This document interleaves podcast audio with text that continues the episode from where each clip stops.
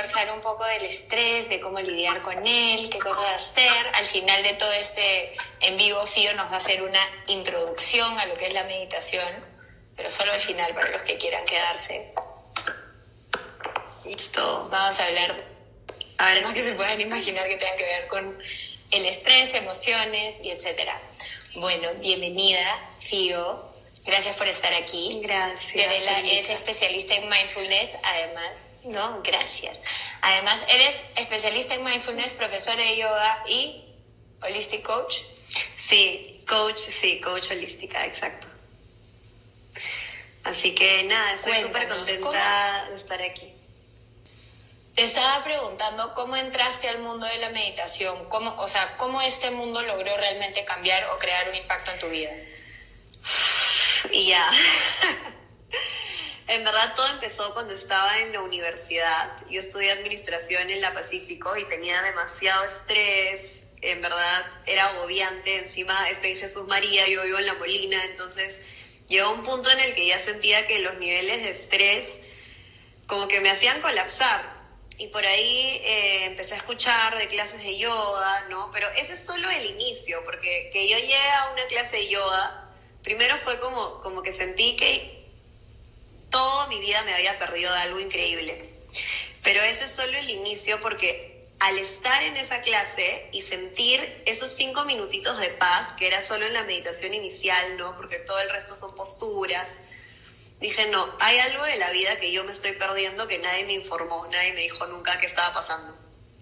Entonces empecé a meterme más y meterme más poco a poco, pero a la vez yo vivía una vida súper cuadriculada, ¿no? Que me habían dicho siempre, este, vas a ser exitosa y seguro vas a ser gerente de tal empresa y esto y esto. Entonces yo ya tenía una visión predeterminada de lo que la sociedad esperaba de mí. Y para mí este era como mi lado de bruja oculta, ¿no? Y empecé a entrarme cada vez más hasta que, bueno, terminé la universidad y decidí irme a la India. ¿Y por qué decidirme a la India? No tengo idea, simplemente sentí que ese era el lugar en donde iba a encontrar respuestas.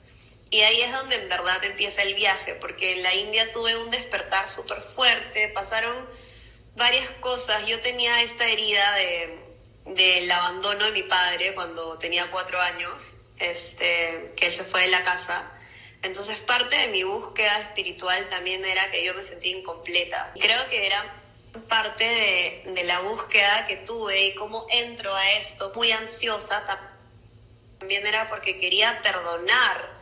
Ahora hay que saber que la ansiedad es el miedo a lo desconocido, ¿no?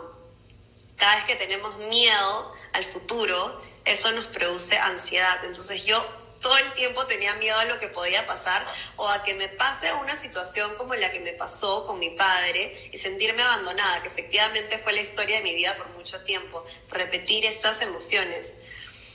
Y desde que empecé a meditar y aplicar la meditación y el mindfulness en mi vida, fue como así, o sea, mi vida era así y de pronto era así. Fue un cambio realmente drástico porque descubrí que todo el, toda mi vida mi mente me había estado usando para criticarme, para decirme cosas, para hacerme creer y ver la vida de una forma. Pero cuando empecé a meditar fue como si yo pudiera coger lo que hay en mi mente y decirle, un ratito, tú te vas, tú también, tú te quedas, como que me empecé a, empecé a elegir lo que quería pensar, la forma en la que quería ver el mundo y eso obviamente es con práctica, ¿no? Pero eso es lo que la meditación trajo, así como en chiquito para comenzarlo, pero podemos explayarnos mucho más. Entonces, si nos cuentas un poco más de los beneficios de la meditación, ¿qué otros beneficios tiene la meditación? Porque sé que está científicamente probado que la meditación ayuda a lidiar con el estrés, te ayuda a bajar el nivel de ansiedad. Entonces, ¿qué otros beneficios tiene la meditación? Y ya, a mí me encanta dividirlo, obviamente están súper relevantes dividirlo en beneficios físicos y beneficios eh, por consecuencia mentales, emocionales, ¿no? Que los emocionales son fáciles de reconocer, como que de hecho te vuelves una persona más compasiva, menos reactiva, menos crítica, empiezas a ser una persona mucho más ecuánime, Pero ¿qué pasa detrás? Que creo que es lo más interesante y creo que es lo que la gente quiere escuchar para entender, ¿no? Como el lado científico, para entender realmente, ya, pero ¿para qué voy a meditar? Y una de las formas que me gusta explicarlo es que justamente no meditamos porque no vemos los resultados en un espejo. O sea, es, todo es, está en la mente. Entonces, cuando alguien dice, ay, bueno, voy a eh, hacer ejercicio y hacer abdominales para ver mi abdomen duro y voy a ver los resultados en un espejo, y no tienes cómo medirlo con tu mente más que la forma en cómo te sientes. Tenemos los dos sistemas, simpático, parasimpático, dentro de nuestro sistema nervioso. Recuerden que el sistema nervioso es el que se encarga de estresarnos o cuando está relajado, soltarnos. Entonces tenemos los dos mecanismos. Uno es el de el que nos hace, es el de pelea o huida, el que nos genera estrés, cortisol, adrenalina, cuando necesitamos actuar, y el otro es el que repara cada célula de nuestro cuerpo y nos genera bienestar. Entonces, ¿qué pasa? Cuando estamos en una situación estresante, eh, por ejemplo, viene, no sé, tienes un bebé y ves que el bebé está caminando por el borde de la piscina y se cae Obviamente no importa lo que suceda en ese momento, tu instinto es correr a la piscina y tirarte con ropa como sea y rescatar al bebé. Entonces, en ese sentido, está bien que se genere estrés. Pero ¿qué pasa? O sea, ¿cómo? Pues esto es súper interesante para poder darnos el impulso de rescatar al bebé. En ese momento lo que pasa es que nuestro organismo apaga los otros sistemas. O sea, apaga nuestro sistema digestivo, apaga la parte del sistema inmunológico, o sea, hace, que todos los, otros sistemas hagan como que un chepi para que puedas ir corriendo y rescatar al bebé. Igual, no sé, si ves, que un carro está viniendo a toda velocidad y, y puede atropellarte, corres. Entonces, el estrés, ese mecanismo de estrés del cuerpo es bueno, pero solo cuando tú puedes hacer algo al respecto. Y yo tengo ahorita muchas personas que durante la cuarentena están con este mecanismo súper despierto, creo que la mayoría de nosotros de repente lo, tenemos así súper activo, pero la realidad es que no podemos hacer nada al respecto, porque esto escapa de nuestras manos, escapa del control. ¿Y qué es lo que pasa? Que si seguimos con esta respuesta de estrés, en vez de activar la de bienestar, que es la que nos relaja, entonces empezamos a bajar nuestro sistema inmune, empezamos a hacer que nuestro sistema digestivo no funcione tan bien, de repente empieza la gastritis, de repente empiezan dolores, porque el cuerpo somatiza nuestro estrés. Y esto pasa y cuando... emociones. Totalmente, totalmente, nuestro estrés y nuestras emociones.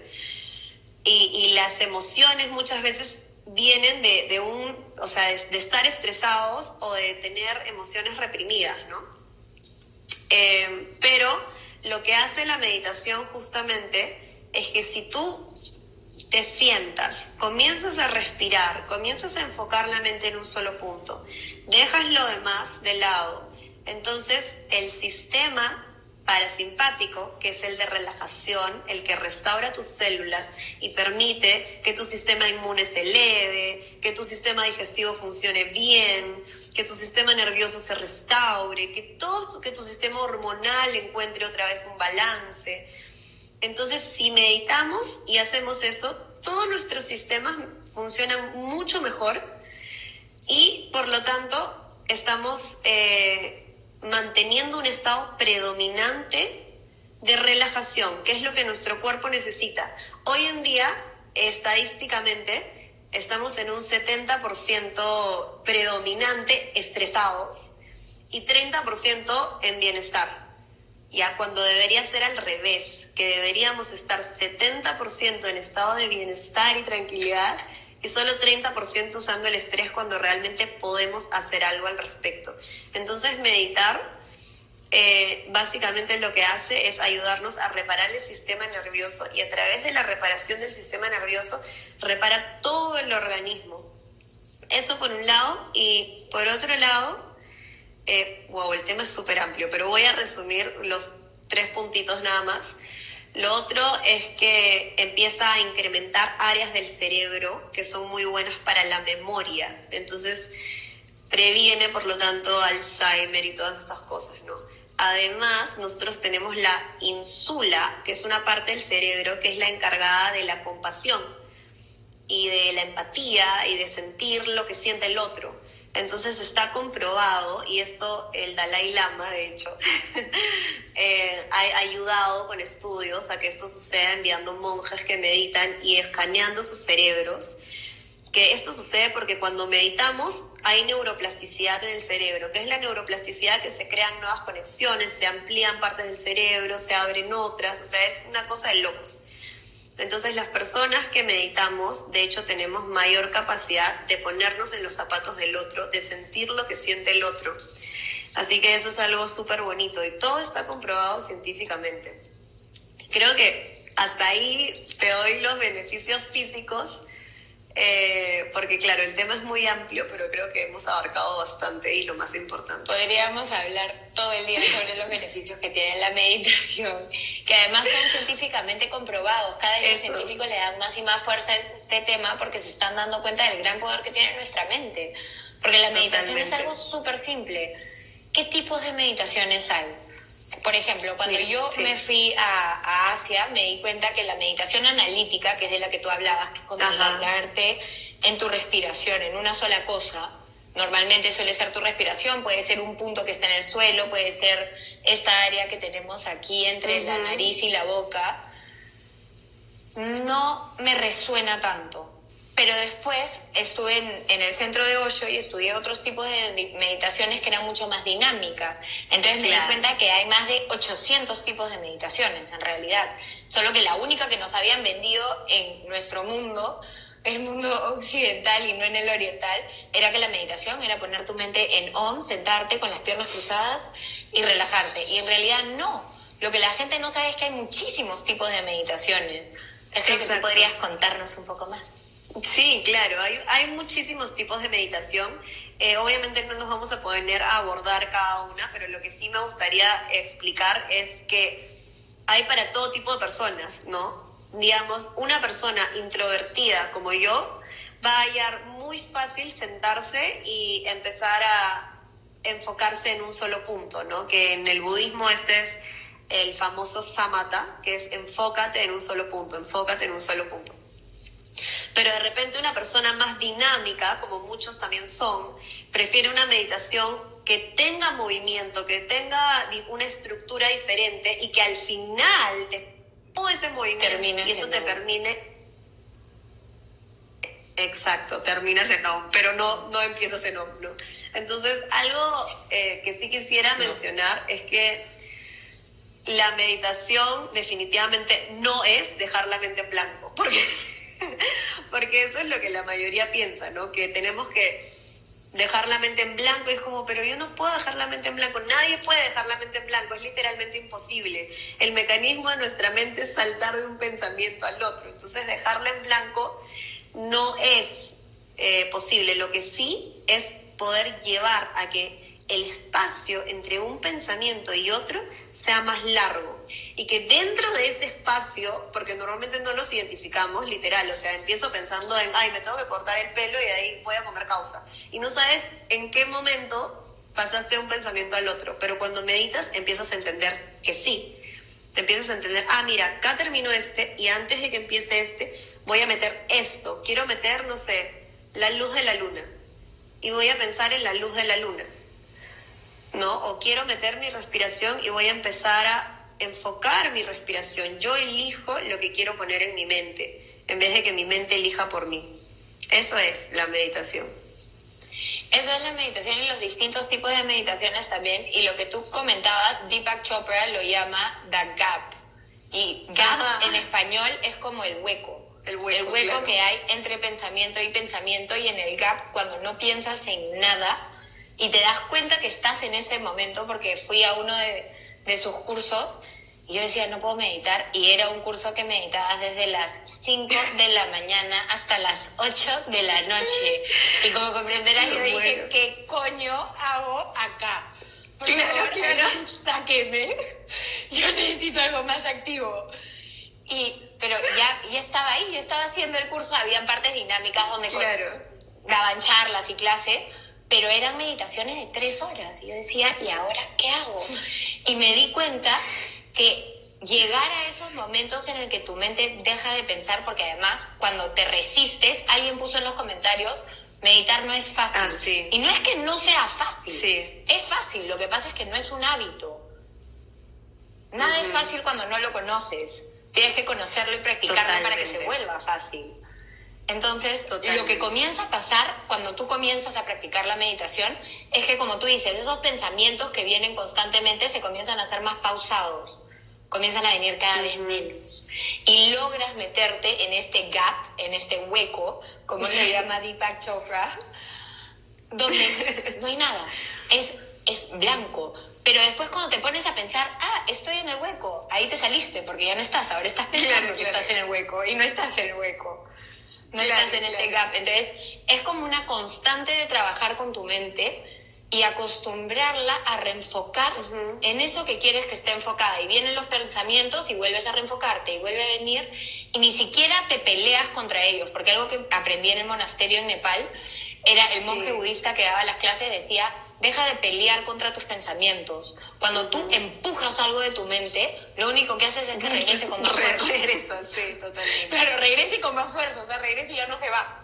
Entonces lo que te decía es, míralos cuando te des cuenta que estés pensando, si tú estás sentada meditando y viene un pensamiento, lo miras y lo dejas ir.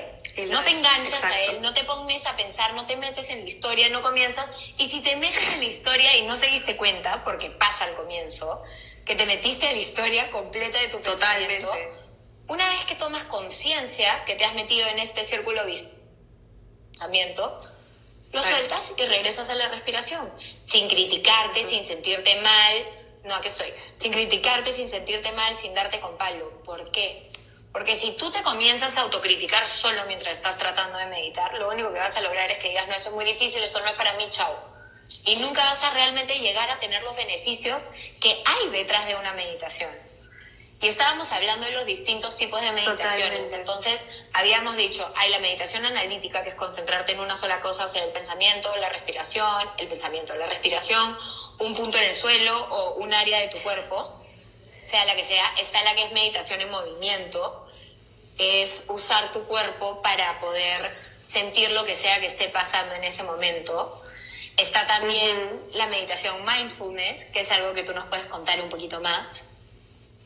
¿Cómo sí, claro. meditación ah, quisiera, quisiera, quisiera antes de, entrar en el mindfulness, en lo que dices meditación analítica, enfocar en un solo punto, o sea, la meditación analítica es la vipassana, que sucede post, o sea, para que veas lo amplio que es, ¿no? Es como, sucede post a la meditación de enfoque en un solo punto, que es samatha, o sea, tú empiezas enfocándote en un solo punto que se llama meditación de enfoque en un solo punto o meditación samata, ¿no? Un solo punto de enfoque, que diferentes personas le pueden dar diferentes nombres. Yo le llamo samata porque la cogí del budismo y de repente otro, otra persona con otra corriente de meditación lo puede poner un nombre diferente, pero el punto es que es un solo punto. Siguiendo la línea de la meditación budista, la meditación analítica es cuando tú coges ese punto que tal vez pueda ser una reflexión, un pensamiento, puede ser un trauma, puede ser un evento pasado, pero no te metes en tu historia, sino que la analizas y sacas una conclusión. Entonces es como, a mí me encanta enseñar este tipo de meditación, la meditación analítica, porque ayuda mucho a trabajar con, con traumas profundos, con creencias limitantes, con eh, digamos, todos los patrones que hemos ido absorbiendo y cómo podemos liberarnos de ellos para crear nuevos, nuevas eh, afirmaciones en nuestra vida que nos ayuden a vivir mejor, ¿no? quitar todos esos bloqueos.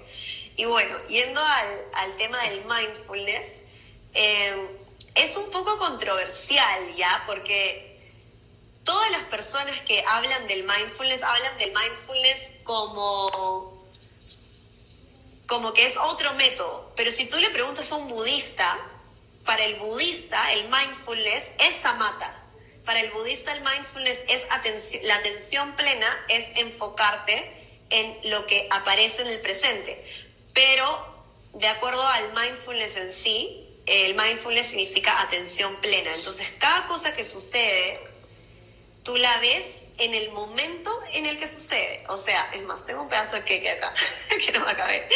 No, entonces tú puedes agarrar y comerte un pedazo de queque. Como... Claro, puedes comerte y simplemente seguir de largo o puedes realmente disfrutarlo.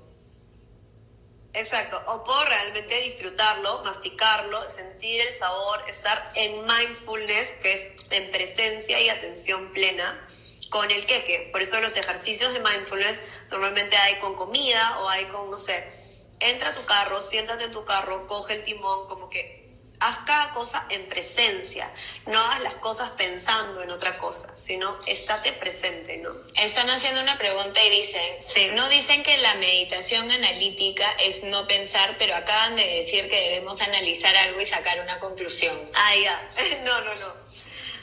La, la meditación, primero que no hay ninguna meditación que sea no pensar, ah, siempre hay un pensamiento porque es imposible no pensar. O sea, aunque encontremos un hueco entre los pensamientos, ese hueco también es nuestra atención hacia algo y ese algo ya es un pensamiento, pero ya no es un enredo de pensamientos. Entonces, eso en primer lugar. Y la meditación analítica sucede post meditación samata, es decir, cuando me estoy enfocando primero en un solo punto, que puede ser, por ejemplo, mi respiración, si yo quiero y decido hacer una meditación analítica, entonces decido hacer un análisis de lo que está pasando en ese momento y ya entro un poquito más profundo y saco una conclusión. Eso es. Y cuando dicen un análisis no necesariamente se refiere a un reporte de oficina, sino a estar completamente consciente de todo lo que esté pasando en ese momento de la respiración. Exacto. Para hacerlo un poco más claro para toda la gente que nos está mirando. Entonces, y también está la... Es que justo cuando estabas hablando del budismo me acordé, porque mencionaste afirmaciones. Y yo muchas veces he hablado de cambiar las cosas que nos decimos por afirmaciones que sean positivas. Y los budistas hacen muchos mantras. Y los mantras son la repetición de palabras que simplemente elevan tu vibración. Entonces tú puedes hacer tu propio mantra y tu mantra puede ser un mantra de Hoponopono que es lo siento, perdón, gracias, te amo y lo puedes repetir infinitas veces o puedes hacer tu propio mantra de soy poderosa, soy poderosa, soy poderoso, soy suficiente, soy suficiente, soy suficiente y repetirlo constantemente. Ese es otro tipo de meditación también. Una meditación que a mí me encanta es las visualizaciones. El poder visualizar, ah, ya sea que me estoy llenando de luz, ya sea que estoy visualizando las cosas que quiero hacer, pero es ponerme atención en construir algo que me hace sentir mejor, que baja mi nivel de estrés y eleva mi sistema inmune y eleva mi vibración, porque comienzo a sentir lo que estoy visualizando fuera realidad. Ese es el poder de las visualizaciones. Totalmente. Por eso nos juegan tan en contra cuando lo hacemos y por eso nos juega tan en contra cuando lo hacemos con todo lo negativo, porque lo visualizamos, lo vemos perfecto, toda la catástrofe la vemos en nuestra mente. Tal cual. Entonces es lo mismo, pero para lo positivo, para las cosas que sí quieres en tu vida, para lo que quieres atraer, cómo te quieres sentir, cómo quieres vivir. Entonces lo visualizas y comienzas a armar toda esta historia en tu mente y lo comienzas a vivir. ¿Y qué haces ahí? Es elevas tu vibración y te sientes bien. Totalmente. Entonces es otro tipo de meditación que también hay. Sí, y, y, puedes, en una misma sesión, puedes combinar diferentes tipos. Por ejemplo, a mí me encanta cuando hago meditaciones guiadas me encanta empezar con la atención en un solo punto, o sea, empiezo a decir, ok, primero hago el grounding con enfócate en tu respiración o enfócate en, no sé, el contacto de tus manos o enfócate en cómo tu poto está en el mat, o sea, literal, como puede ser cualquier cosa física, pero enfócate en algo, ¿ya? Y elijo ese algo. Luego empiezo a hacer una visualización, entonces los llevo a una historia, por ejemplo, ¿no? Como algo hermoso, como tú dices, puedes estar rodeado de luz, puedes estar en una isla, puedes estar sintiendo la, la brisa del mar, lo que tú quieras, algo muy bonito visual que, que eleve tu vibración y puedes terminar repitiendo un mantra que en en la India se le conoce como japa, ¿no? Que es la repetición, repetición. Entonces puedes repetir como tú dices, lo que tú quieras. El mantra no tiene que estar en un idioma extraño, puede estar en español y puede ser lo que tú sientas que necesitas. Y de hecho, eso les vamos a dejar de tarea. la tarea va a ser para todos ustedes que están viéndonos ahorita, crear su mantra. ¿Qué necesitas ahorita en tu vida para elevar tu vibración? Puede ser de repente decir, y tiene que ser en, decirlo en presente, como que ya eres eso, ¿no? Soy fuerte, soy resiliente, soy fuerte, soy amor, soy, abundancia. Sí. Claro, hay tantas cosas que podemos decir, ¿no? Si parece tonto, ¿no? Es como de poner las manos cerca del corazón y empezamos a repetir algo bonito, como me amo, soy luz y tal y lo empezamos a repetir con conciencia, vamos a sentir literalmente que hay una fuerza que aleja las manos del corazón. Alucinante. Y a todo el mundo le pasa. Esa fuerza que empuja las manos del corazón es nuestro corazón expandiéndose. O sea, es el chakra del corazón expandiéndose solo por las palabras. Exacto. Es increíble. entonces es como que si más prueba científica que eso no hay, porque lo puedes sentir ahorita en tu caso, ¿no? Literal, y es increíble el poder que tiene. Con esa meditación vamos a cerrar de todas maneras. Mucha gente pregunta, me pregunta, ¿desde qué edad se puede meditar? ¿Y es que realmente hay una edad para empezar a meditar? La verdad que no. Eh, por ejemplo, algo, yo también enseño yoga prenatal, acompaño a muchas madres durante su embarazo. Y una de las cosas que hacemos es durante el embarazo hacemos meditaciones con el bebé, o sea, en contacto con el bebé, hablándole al bebé. Entonces, literalmente, uno puede ya nacer con esa vibración de la meditación y luego puedes eh, meditar con tu hijo recién nacido acá, y familiarizándose.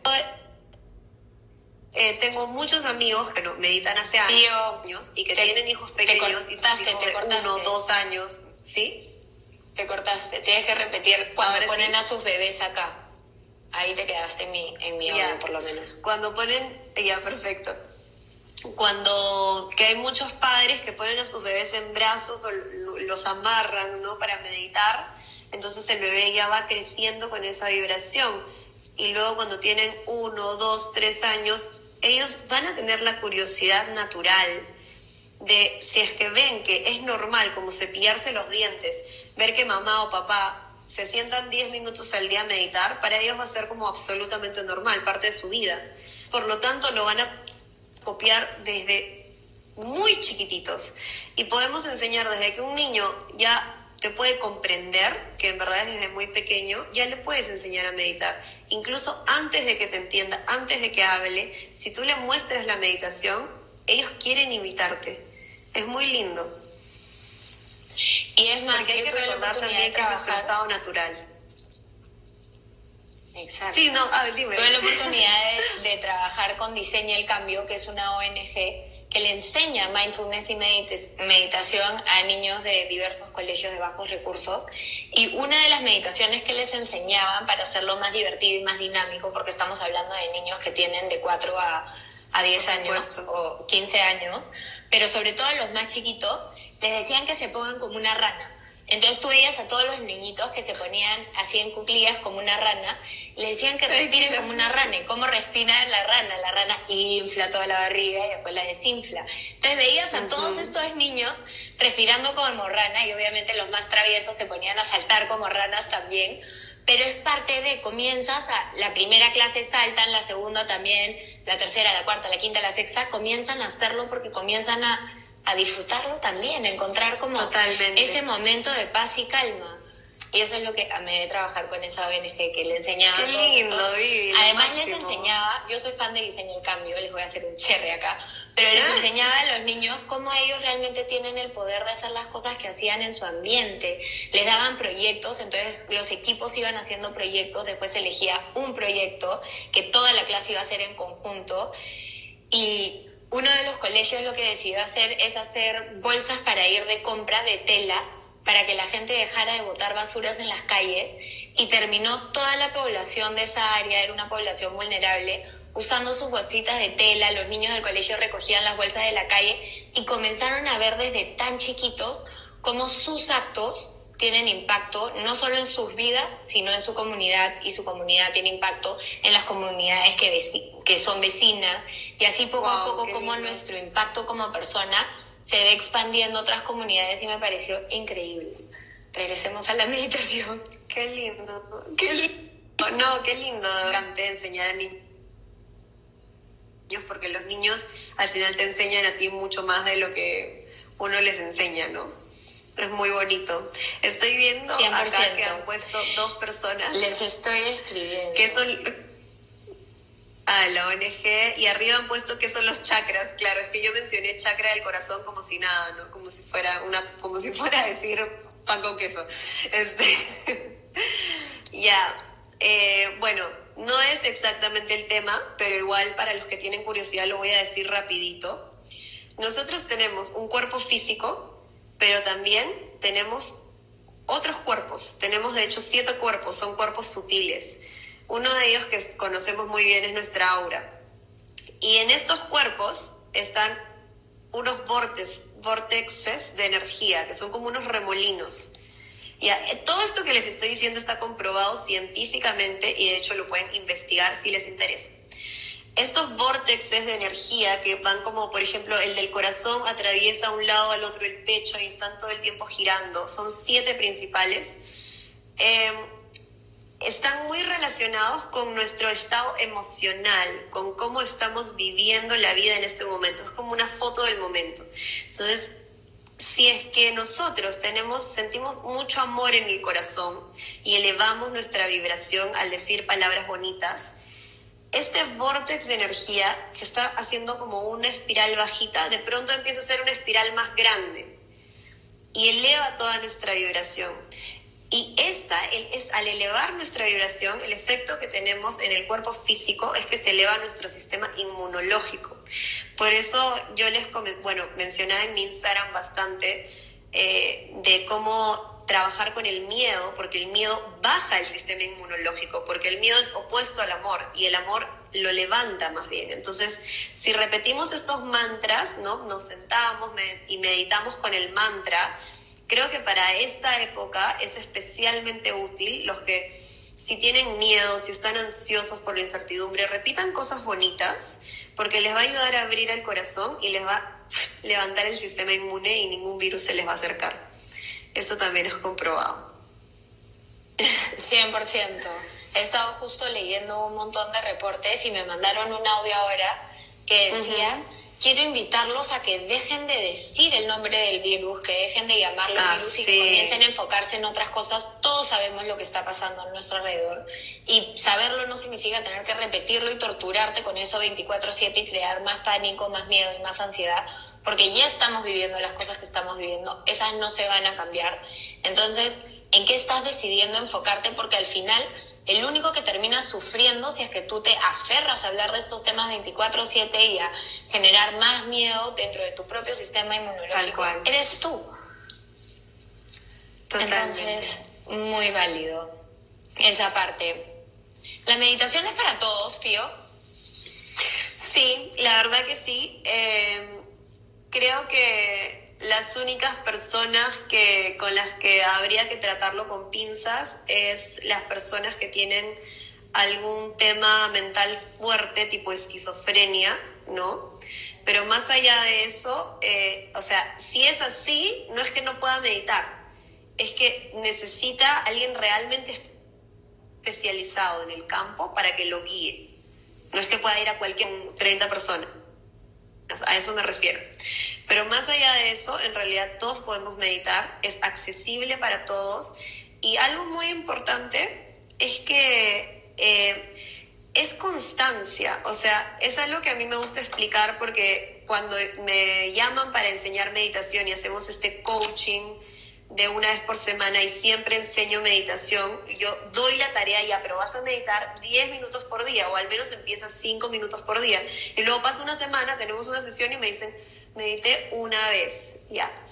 Imagínate, quieres tener eh, bíceps o quieres tener un poto bonito. Si haces ejercicios una vez a la semana, obviamente no vas a ver ninguna diferencia. Si haces ejercicios tres veces a la semana, vas a empezar a ver la diferencia. Si haces ejercicios todos los días y por ahí uno descansas, ¿no? Para recuperar el cuerpo, vas a terminar con un cuerpazo, ¿no? Entonces todo depende de lo cuestión de práctica. Todo es cuestión de práctica, de lo que quieras, ¿no? Este, y, y la verdad es que la mente es tan importante. Entonces, si queremos realmente tener una mente sana, si queremos eh, poder elegir nuestros pensamientos, sacar los pensamientos negativos, vivir sin ansiedad, poder dormir mejor, ¿no? Quitar el estrés de nuestra vida o al menos el estrés excesivo. Entonces es una disciplina, es un modo de vida, es constancia. Y cuando ya empiezas, es igual como cuando, no sé si alguno de los, de los que están acá les ha pasado, cuando haces abdominales por primera vez en tu vida, en verdad es una masacre. O sea, es como que no quiero, no, no. Y es horrible. Y sientes que no puedes hacer ni 10 y ves a la persona del video que los hace perfecto, al profesor que tienes en tu clase y dices, no puede ser. Y te quieres rendir. Y sientes que ni siquiera sientes lo que hay en tu estómago, ya. en tu abdomen, ¿no? Es lo mismo con la meditación. O sea, al comienzo todo parece tan difícil. Y con el pasar de los días, solo con la disciplina de sentarte sea de piernas cruzadas, o sea sentarte en una silla, o sea que elijas una meditación dinámica, o sea que lo hagas echada, eh, pero si tienes constancia en lo que sea que elijas, va a empezar a fluir y va a ser como parte de tu vida, como cepillarte los dientes. Y es un poco como, no hay una forma correcta de meditar, simplemente hay meditar, la forma que a ti Exacto. te resuene, lo que a ti te funcione mientras puedas estar enfocando tu mente en algo y dejar todo lo que está pasando afuera y poder conectarte con eso que estás decidiendo enfocarte, llámalo un mantra, un movimiento, la mindfulness, que son caminando. Y es simplemente poner tu, tu concentración y tu atención en cada paso que das, en todos los músculos que estás usando. Algunos se han puesto a pensar todos los músculos que se usan del dedo del pie. Cuando uno camina, es lo que y no te das cuenta hasta que te lo golpeas y te lo rompes y cuando tú te rompes un dedo del pie no puedes hacer nada. Pero después te das cuenta de lo importante que es ese dedo del pie cuando tú caminas. Entonces basta que tú te golpees para darte cuenta de todo el esfuerzo que hace nuestro cuerpo para movernos de un lado a otro y caminar siendo consciente de esos movimientos musculares, siendo consciente de cada paso que das, es meditación. Entonces, Totalmente no hay una forma de hacerlo, hay millones de formas de hacerlo. Hay millones. Sí, de hecho, Vivi, bueno, tú estuviste en el Kopan Monastery de, de, Nepal, sí. y yo estuve en el monasterio de Tushita. Y esos dos monasterios, el que yo estuve y el que eh, eh, Vivi estuvo, creo que estuvimos, es más, en el mismo año, pero ni nos conocíamos, son monasterios primos, hermanos, no sé, son como del mismo dueño y me muero por ir al de Nepal. Pero bueno, eh, en uno de los monasterios que estuve, no me acuerdo si fue en ese, pero me enseñaron el walking meditation, ¿no? que es justo lo que tú hablas. La meditación era caminar. Y era como que vas a sentir exactamente cada parte de tu pie al caminar, inhalando y exhalando. Y esa era la meditación. Entonces sí, hay tantas formas de hacerlo. No hay una sola meditación, hay millones. En verdad, todas las excusas que nos ponemos para no hacerlo y creo que hasta cierto punto es este miedo de, de no sé hacerlo, no me sale bien, no me funciona, es difícil, no puedo. Y ahí comenzamos con las mil y una excusas que nos damos constantemente para dejar de hacer las cosas que sabemos nos hacen bien, como comer sano. Tal cual. Todo el tiempo es como, ay, un chocolatito más. Sí, sí, sí. Es igual, pero a la inversa con la meditación. Como ponemos mil y una excusas antes y después vivimos quejándonos que estamos llenos de estrés, que no sabemos qué hacer, que no sabemos qué, no sé cuántos. Y en realidad es que realmente no nos dedicamos a entrenar nuestra mente, a conectar con nosotros, a ver qué es lo que hemos metido ahí adentro. Porque es una programación aprendida. Y así como la aprendimos, podemos reprogramarla para desaprenderla. Es meter nuevas, nuevos patrones y nuevas creencias que me ayuden a llegar más lejos. Estaban hablando, hicieron una pregunta hace un rato, de cómo hacer cuando las afirmaciones que te dicen chocan con la realidad que vives y no te las crees. Bueno, eso nos pasa a todos, ¿no?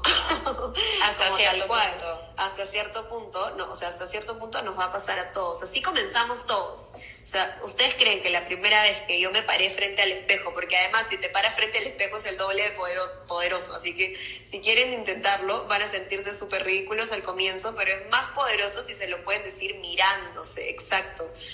Entonces, la primera vez que me miré al espejo y me dije como, soy valiosa, fue como que, ya, en serio, Fiorella, ¿qué estás hablando? o sea, no me la creía, era totalmente una realidad paralela, eh, pero justamente ese es el truco, como es, algunos lo llaman fake it till you make it, ¿no? Como que dilo y dilo y repítelo y te lo vas a creer, porque la palabra, o sea, lo que muchas personas no, no tenemos conciencia de esto, pero es muy importante que la palabra es vibración y la vibración penetra cada célula de nuestro cuerpo y la vibración crea nuestra realidad. O sea, de hecho, el mundo se creó con vibración. Cada palabra que decimos o cada palabra que pensamos ya está creando algo. Y estar conscientes de eso es demasiado importante. Sí, acá estoy viendo otras preguntas. Que tú piensas algo, ponte a pensar que tú piensas algo y inmediatamente sientes la reacción emocional. Tú piensas algo que te pone triste y te sientes triste y a veces hasta ganas de llorar Tú pones, piensas algo que te cause estrés, tú puedes estar en paz en la playa flotando en el medio del mar, me da lo mismo. Basta con que pienses algo que te genere estrés y tú ahí en el mero paraíso ya te estresaste. Como puedes estar en una situación que no te encanta, una situación que te genere estrés y enfocar tu mente en pensamientos de paz, de amor, de alegría, de gratitud, de gratitud, de pasión y de mucho amor, y vas a ver cómo no importa dónde estés, vas a comenzar a sentirte más aliviado y mejor, porque ese es el poder que tiene nuestra mente y no nos damos cuenta. No se preocupen, al final vamos a dejar una lista de libros recomendados. Ya vi que están pidiendo libros sobre la vibración. Has tocado. Tienes un par para darles.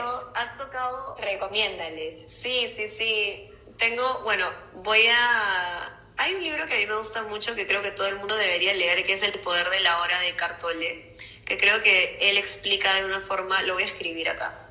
Él explica de una forma. El poder de la hora y el alquimista creo que también tiene que ver. Uf.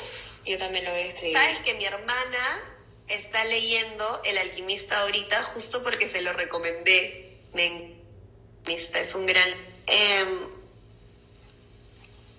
bueno, entonces, hablaste de, del poder de la, no, de la gratitud. Y eso creo que es súper importante, por más de que nosotros podemos sentir negatividad, podemos sentirnos tristes, podemos sentirnos agobiados, podemos sentir que, no sé, no seas esta cuarentena, no sé, bueno, pero podemos enfocarnos en lo negativo o podemos enfocarnos en lo positivo. Lo positivo es, tengo la oportunidad de replantear mi vida, tengo la oportunidad de ver si estoy viviendo mi propósito, tengo la oportunidad de ver si estoy eligiendo bien las personas con las que quiero pasar mi tiempo. Tengo la oportunidad de replantear mi alimentación, tengo la oportunidad de leer un libro, tengo la oportunidad de aprender a meditar. O sea, imagínense todas las cosas que podemos hacer en este espacio que el universo nos ha regalado. Podemos verlo como un regalo, podemos verlo positivo y en meditación, en nuestro espacito del día que simplemente digamos, ok, este es mi espacio, empezar a decir gracias. A mí me gusta decir gracias como que un montón de veces al día, porque solo decir gracias te eleva la vibración un montón. Y nuevamente estoy hablando de algo científico. Se elevan los hercios del cuerpo, se eleva todo imagínense que nuestro cuerpo es el instrumento, es como una guitarra, como un piano, como pero es el instrumento más alucinante que hay. Y cada cosa que decimos está emitiendo un sonido diferente. Quería... Uh, ¿Aló? Ahí estás. Sí, hay uno que... Sí, hay uno... Me preguntaron por ahí, me pareció ver, este, cuál es la mejor hora para medir. Mejor de 4 a 6 y media. Es como la hora. Esas son las horas de los puyas. Claro, es como. Obvio. sí, sí, sí, por supuesto, por supuesto. Es la hora en la que, por la calma que hay, por la energía que hay en el ambiente, por la limpieza de la energía, es la hora más propicia, la hora que te va a ayudar más. Pero no quiere decir, o sea, yo casi nunca medito esa hora, para serle honestos, porque... Yo solo cuando me quedo trabajando y después me voy a dormir. o sea, sí, cuando he estado mucho, me he quedado mucho en monasterios, en, mis viajes en la India, en Tailandia, ahí sí, obviamente, me levantaba a las 4, meditaba, etc. Pero en mi vida diaria en Lima, la realidad es que tenemos ritmos diferentes, entonces... Eh, medito muchas veces cuando me levanto tipo 7, 7 y media de la mañana y me encanta meditar un ratito antes de dormir porque a veces, no sé si, bueno, me imagino que les pasa que estamos con mil cosas en la cabeza o preocupaciones, y un gran error que cometemos es mirar el celular terminar de chatear o mirar un video o cualquier cosa, lo mejor que podemos hacer es al menos 15 minutos antes de dormir apagar el celular o ponerlo en modo avión y dar algo que a mí me encanta hacer es poner las piernas apoyadas contra, contra la pared en la cama, como que, ¿no? Piernas para arriba. Y eso, así, así, así. Perdón, mis pantuflas. Tal cual. y en pantuflas. Eso te ayuda a reparar increíblemente el sistema nervioso y, mientras respiras con conciencia, respiras no como siempre lo haces que ni te das cuenta, sino te enfocas en tu respiración mientras tienes las piernas así, esa es como mi mayor medicina antes de dormir. Me encanta. El autor del libro del poder de la hora se llama Edgar Tolle, lo escribiría como se escribe. Y después dice si recomienda meditar con música. Personalmente te diría, personalmente te diría que si a ti te funciona meditar con música, lo hagas con música. A todo el mundo le funciona algo diferente. Voy a pinear tu comentario. El alquimista ya se fue por ahí. Es de Pablo Coelho. Pablo Coelho.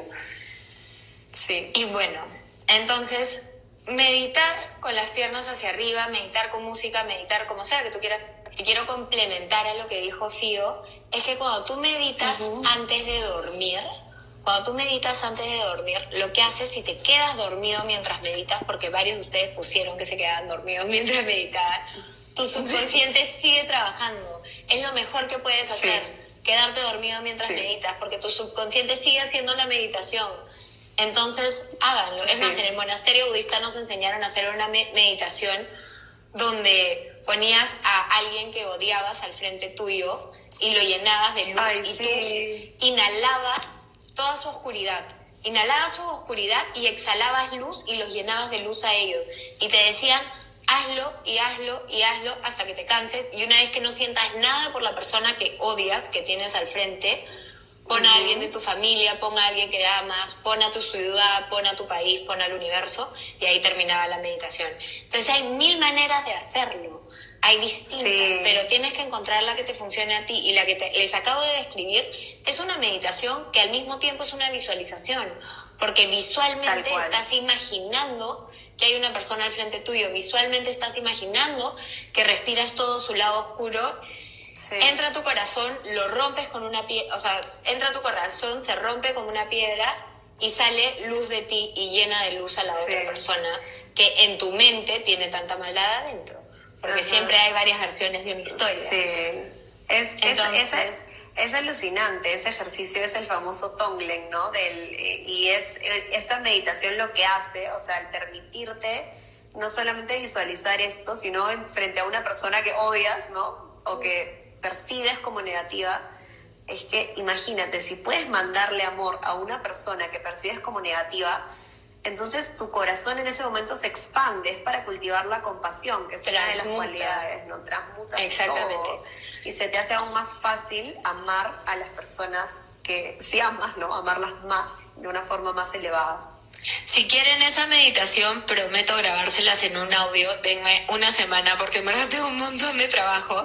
Pero se las grabo y las pongo en línea para que la puedan descargar gratis. Prometo. Sí sigue prometiendo cosas. Yo sé, pero es que si puedo ayudar, ¿por qué no? La meditación es increíble.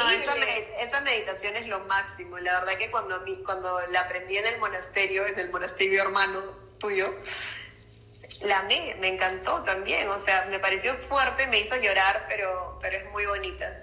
Es preciosa, es preciosa, es larga, pero la puedes hacer tan largo o tan corta como tú quieras en realidad y te sugieren hacerla antes de irte a dormir. Y te dicen, si te quedas dormido no importa, es lo mejor que puede pasar, porque tu subconsciente sigue trabajando todos esos bloqueos emocionales que están dentro tuyo y sigue haciendo la meditación mientras la sigas escuchando. Así que todo está bien. Sí, nos quedan cinco minutos para acabar este en vivo. y creo que todos los que se han quedado en el, vivo, vivo están súper interesados y sí me gustaría que puedan tener una mini meditación contigo como una introducción a la meditación. Sí, por supuesto, hagámoslo. Hagámoslo, hagámoslo. Sí, meditación. Entonces, antes, en caso se nos corte, te quiero agradecer por haber venido y compartido con nosotros esta hora. Eres increíble. I love you. Tú también. Y te dejo la plataforma para que nos hagas así llegar al cielo, por favor. Sí, de hecho, verdad que ni siquiera mencionamos, bueno, que Vivi y yo estamos haciendo cosas juntas, ¿no? Hemos dictado talleres, estamos haciendo un retiro. Eh, sí, sí, estamos haciendo un retiro con mucho amor. Ya les vamos a ir dando más información este, del retiro también y ya vendrán más talleres cuando pase todo esto, de repente algún taller en línea, pero nos encanta hacer cosas juntas. Eh, yo también te admiro mucho, Vivi, gracias por invitarme. Te Así que la vamos. plataforma es toda tuya, Gracias, vamos con la meditación entonces. A ver, lo... ¡Ay, me encanta! Traído del monasterio.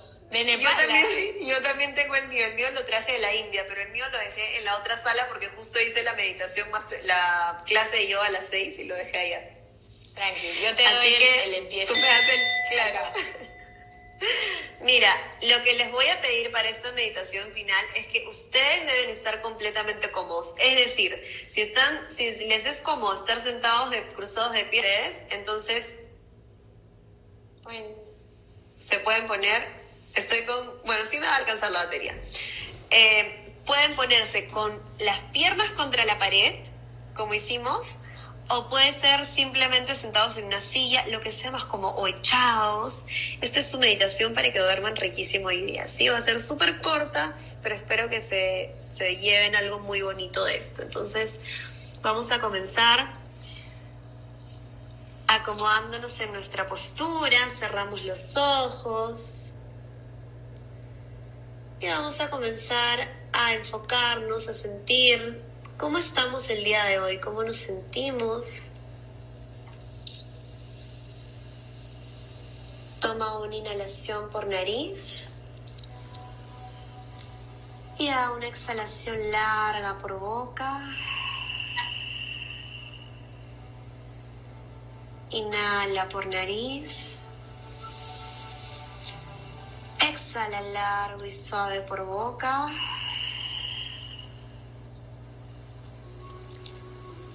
Comienza a inhalar y a exhalar por nariz. Y quiero que comiences a observar el movimiento de tu abdomen al respirar. Siente la sutileza como en cada inhalación se infla suavemente el abdomen. Y como a cada exhalación vuelve a su centro, se desinfla.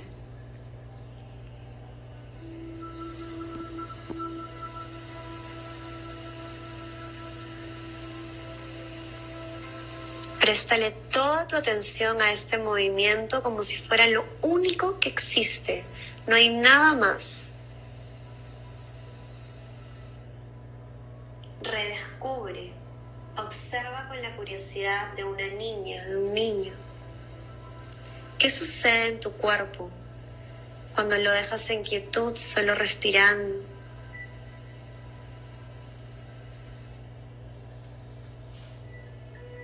Ahora visualiza una esfera de luz alrededor tuyo. Es tu campo de protección es una esfera que te hace sentir segura, sostenida, en paz, en calma. Y dentro de esa esfera alrededor puedes visualizar algún elemento que para ti simbolice la protección.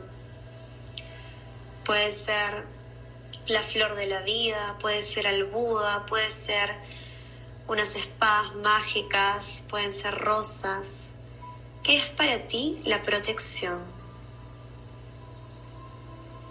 Crea el bienestar en tu campo, en tu ser. Y en la posición que estés, lleva suavemente las manos cerca del corazón, unos 3 a 5 centímetros, con palmas abiertas pero sin tocarlo.